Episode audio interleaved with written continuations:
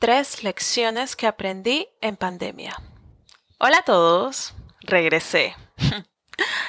Como algunos sabrán, este año decidí poner muchísimas cosas en pausa por perseguir una meta que había ido procrastinando por mucho tiempo, el estudiar inglés.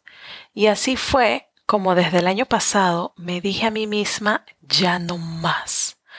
Arma y haz todo lo que tengas que hacer, pero consigue esta meta ya, pues después de tener familia puede que sea más difícil o demorado conseguirla, ya que como sabrán me casé hace poquito.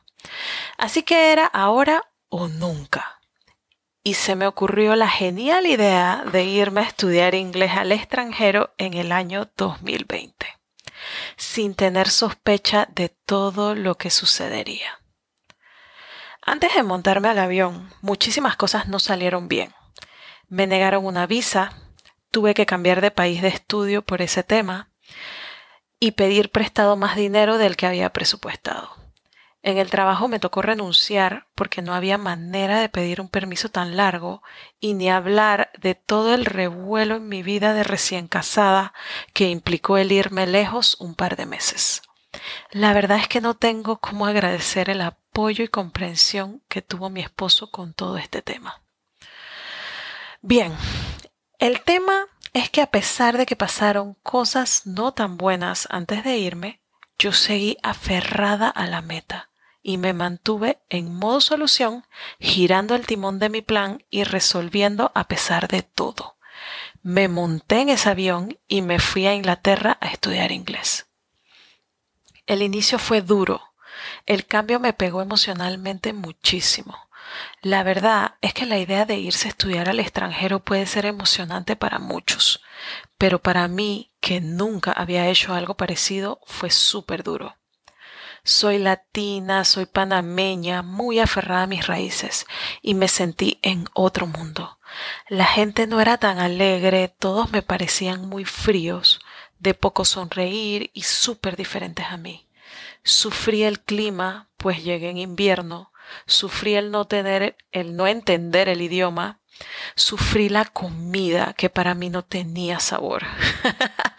la verdad es que nada como el sabor de la comida de mi tierra. En fin, sufrí todo y solía llorar casi todas las noches de las primeras dos semanas que estuve allá. Pero aún así yo me seguía aferrando a esa meta de estudiar y desde la primera noche que estuve allá contaba los días que faltaban para regresar a mi amado Panamá. Hasta este momento todo estaba medianamente bajo control. A pesar de que estaba siendo duro el cambio para mis emociones, todo iba avanzando como lo planifiqué. Hasta que el coronavirus se le ocurrió entrar en escena. La verdad no quiero hacer de esta entrada sobre mi experiencia un drama, pero sí lo fue. Me quebré, perdí el control emocional de mí y lloré como nunca había llorado en mi vida. La verdad es que esta para mí fue una experiencia difícil y por ende llena de aprendizajes. Es por esto último que esta entrada la dedicaré a listar mis tres más grandes aprendizajes. Número uno. Por más que lo planifique, no puedo tener el control de todo.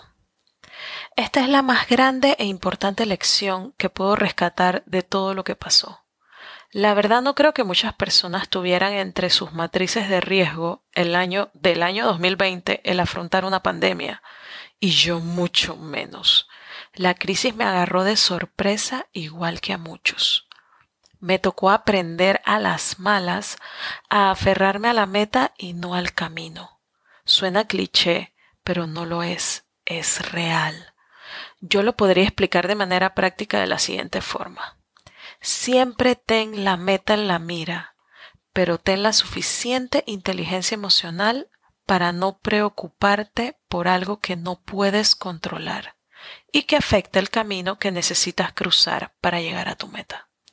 Simplemente si algo sale mal, acéptalo no te mortifiques con él. Ay, si tan solo hubiera hecho esto o aquello diferente, porque el hubiera no existe. Número 2. Desconectarte a veces es necesario. Cometí el error que muchos cometieron. Me dediqué a investigar sobre la pandemia. Mi ticket de avión de regreso tenía escala en Estados Unidos, así que lo que pasara con los aeropuertos de ese país me interesaba. Entonces veía noticias de tres países diariamente, de Inglaterra, de Panamá y de Estados Unidos. Terminé saturándome de información caótica y alarmista, sin ofender a los noticieros y reporteros, pero no saben cuánto daño me hizo el drama colectivo de crisis que todos pregonaban.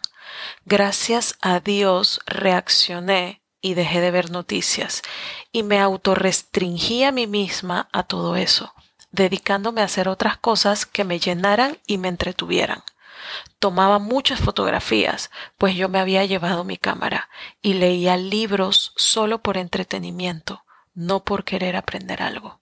A los que me conocen saben que todos los libros que leo son porque quiero aprender o implementar algo nuevo. Bueno, esta vez no fue así.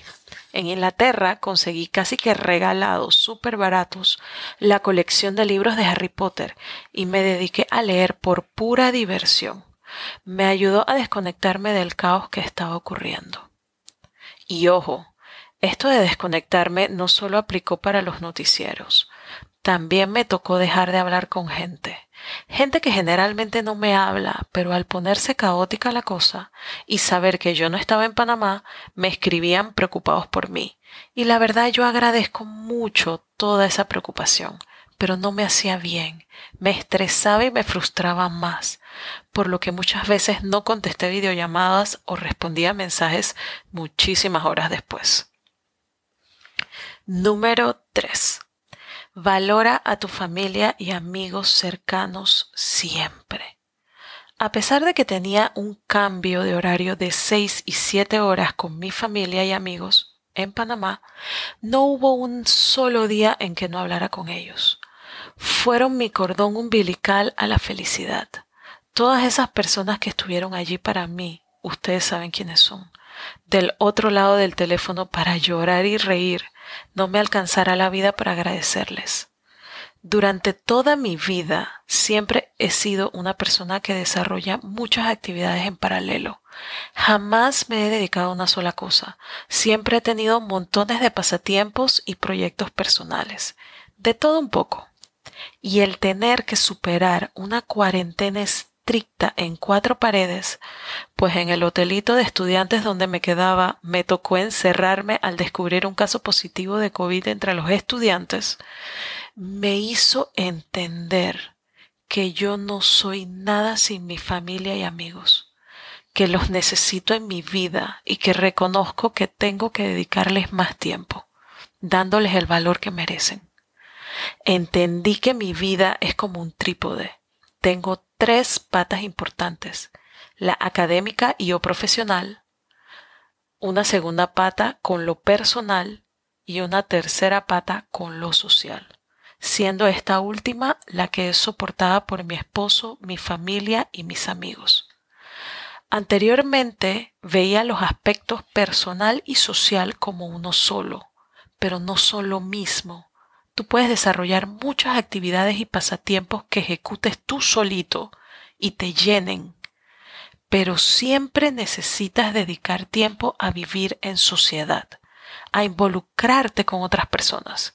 Y esa categoría tiene igual peso e importancia que tu categoría personal. Estoy segura de que tú no tuviste que pasar una pandemia en el exterior para asimilar estas tres lecciones en los últimos meses, ¿verdad?